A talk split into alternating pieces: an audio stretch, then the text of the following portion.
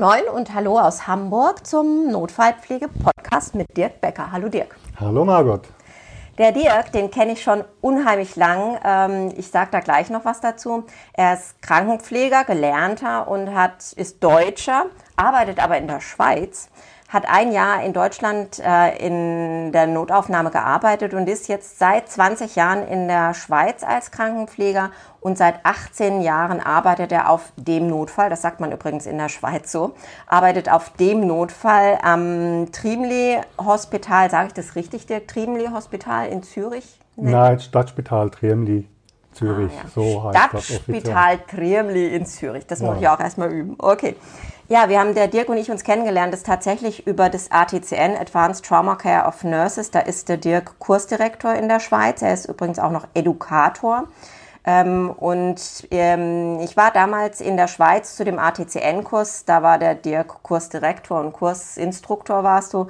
Und so bin ich ähm, an ATCN gekommen. Also eigentlich verdankt Deutschland dir das ATCN, weil wir damals über das ATCN zusammengekommen sind. Ja, mir wäre vielleicht jetzt etwas viel gesagt, weil es war ja eine ganze Gruppe aus der Schweiz, die geladen war, hier das nach Hamburg zu bringen mhm. und somit auch an dich, an die deutsche Faculty zu übergeben. Ja, das war also ähm, doch wegweisend, muss man sagen.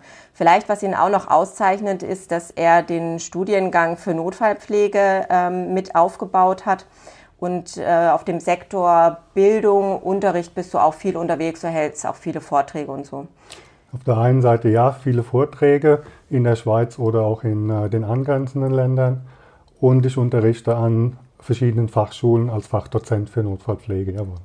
Hm, warum unterhalten wir uns heute? Das ist ganz einfach. Ich habe mir mal überlegt, ich war vor kurzem tatsächlich in der Schweiz und ich habe immer die Schweizer Notfallpflege so als das heroische Ziel irgendwo angesehen und war vor kurzem in der Schweiz und ähm, das ist halt auch wie in Deutschland, überall wird mit Wasser gekocht.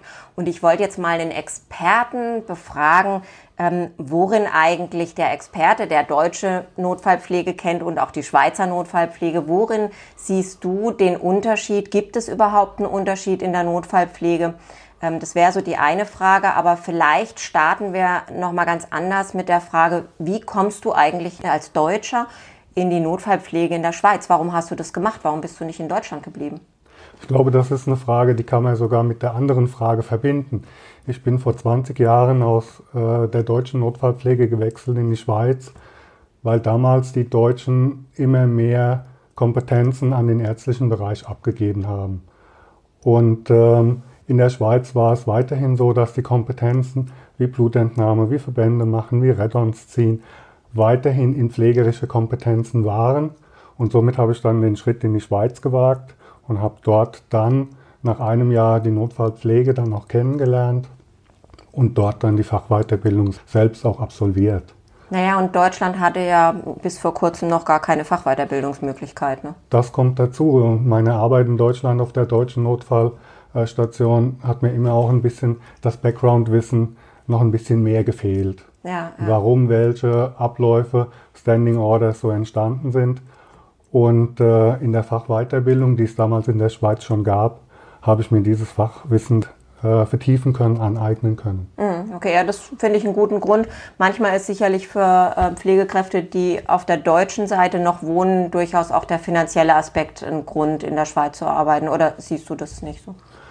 Das mag sicherlich ein Aspekt sein, aber für mich ist der Aspekt damals auch zu klein gewesen, weil ich damals auch noch nicht äh, genau absehen konnte, was die Kosten in der Schweiz sind, das darf man nicht vergessen, und dass die Arbeitszeiten in der Schweiz doch etwas höher sind wie in Deutschland. Ah ja, ja. das wusste ich zum Beispiel auch nicht. Okay. Ja, wir haben eine Arbeitswoche von mindestens 42 Stunden Woche und unser Jahresurlaub beschränkt sich auf 20 Tage, also vier Wochen.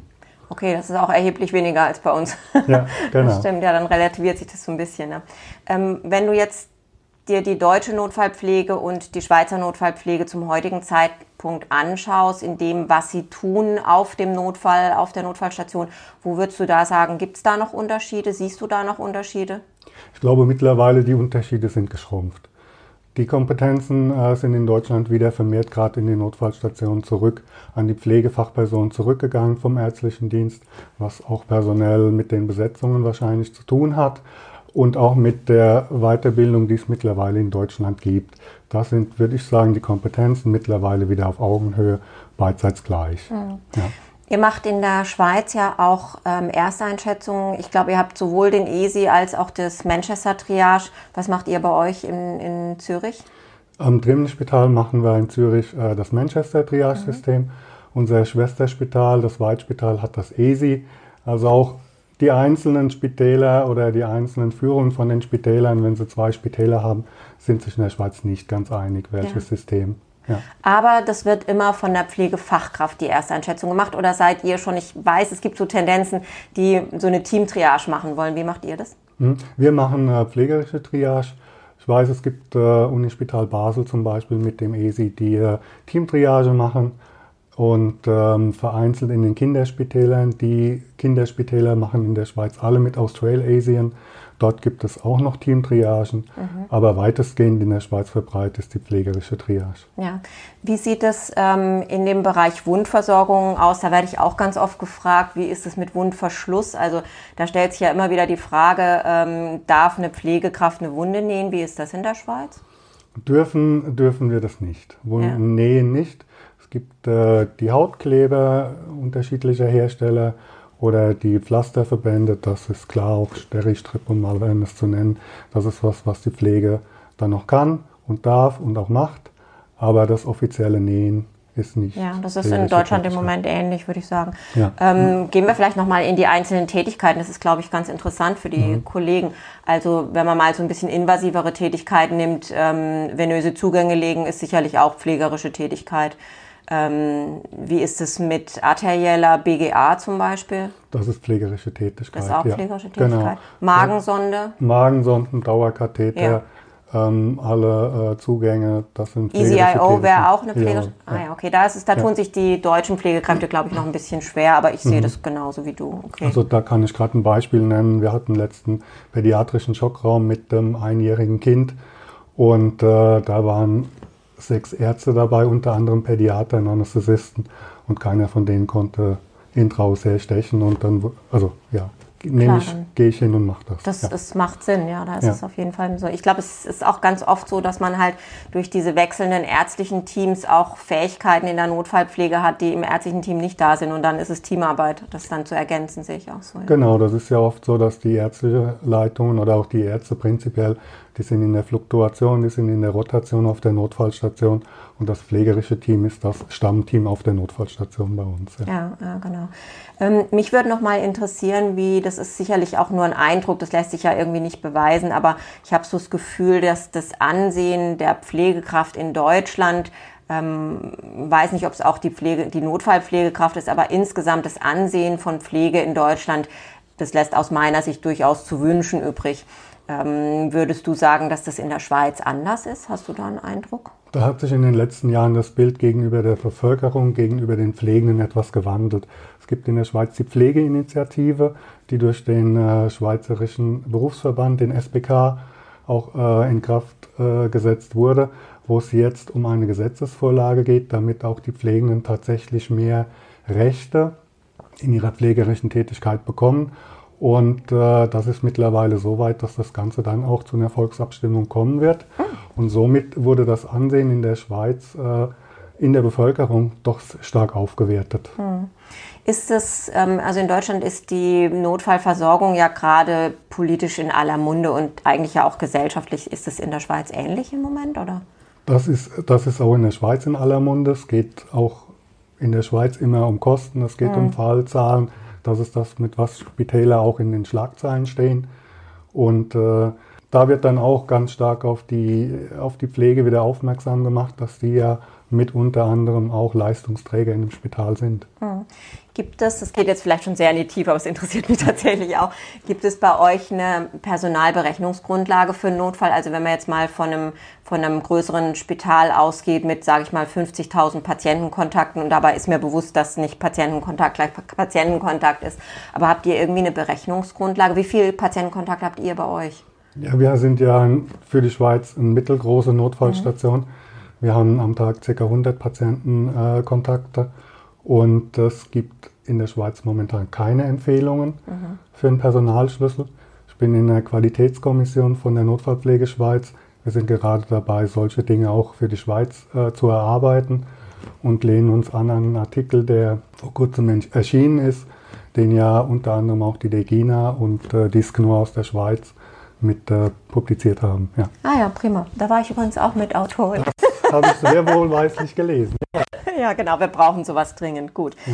Ähm, jetzt vielleicht noch, kannst du mal den Zuhörern beschreiben, wie wäre denn jetzt der Weg für eine Notfallpflege oder sagen wir mal eine Pflegekraft, auch eine junge Pflegekraft, die Interesse hat, in der Schweiz zu arbeiten. Also um Gottes Willen, ich möchte unsere Fachkräfte hier behalten. Ich möchte nicht, dass die in die Schweiz gehen, aber nichtsdestotrotz mal über den Tellerrand, über die Grenze gucken, ist vielleicht ja auch ganz interessant, erweitert den Horizont durchaus. Was, wie, wie ist der Weg? Was müsste die tun? Ja, momentan ist der direkte Zugang für deutsche Notfallpflegefachkraft ähm, auf eine Schweizer Notfallstation ein bisschen verwinkelt, weil der Schweizer Rahmenlehrplan für die Fachweiterbildung verlangt sechs Monate Pflege auf einer Akutpflegestation in der Schweiz.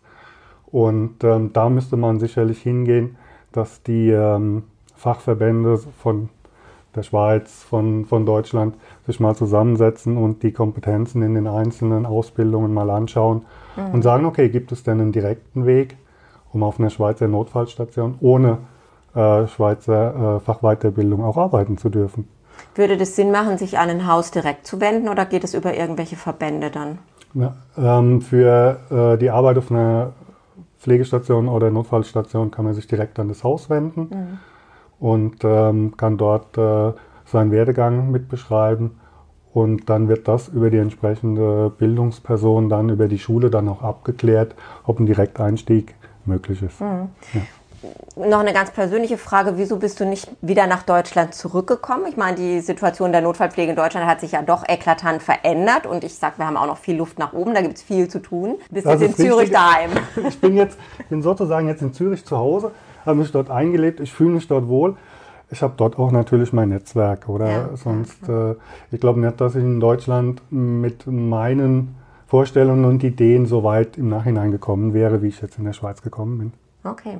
Ähm, ich bin ja ein absoluter Freund von Netzwerken. Also ich meine, deswegen haben wir auch über die Jahre Kontakt gehalten. Ähm, mit Sicherheit einen Grund.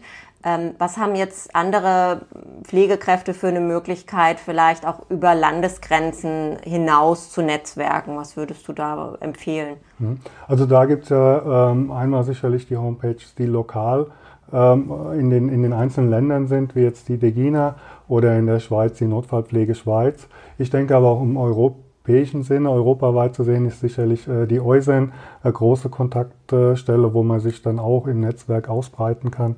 Und dort äh, Mitglied zu sein, macht sicherlich auch Sinn. Ja, also ich war selber mal auch, oder ich bin ja auch durch die Degina in der EUSEN und ähm, da gibt es auf jeden Fall jährliche Treffen. Ich werde nachher auf der Homepage das auch nochmal verlinken, falls da jemand Interesse hat ähm, ist auf jeden Fall interessant, Kontakte zu knüpfen und mal zu gucken, wie geht es eigentlich im anderen europäischen Ausland noch so ähm, vor sich.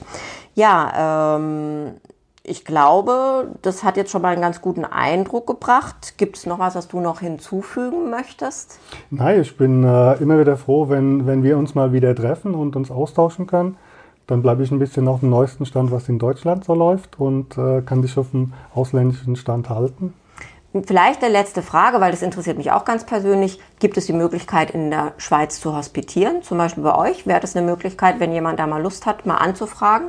Oder das, ist das schwierig? Nein, das wäre kein Problem. Wenn man sich zum Beispiel jetzt direkt ans Dremli an mich wenden würde, könnte ich da eine Woche oder irgendwas äh, arrangieren, dass man da mal eine Woche einen Einblick gewährleisten kann.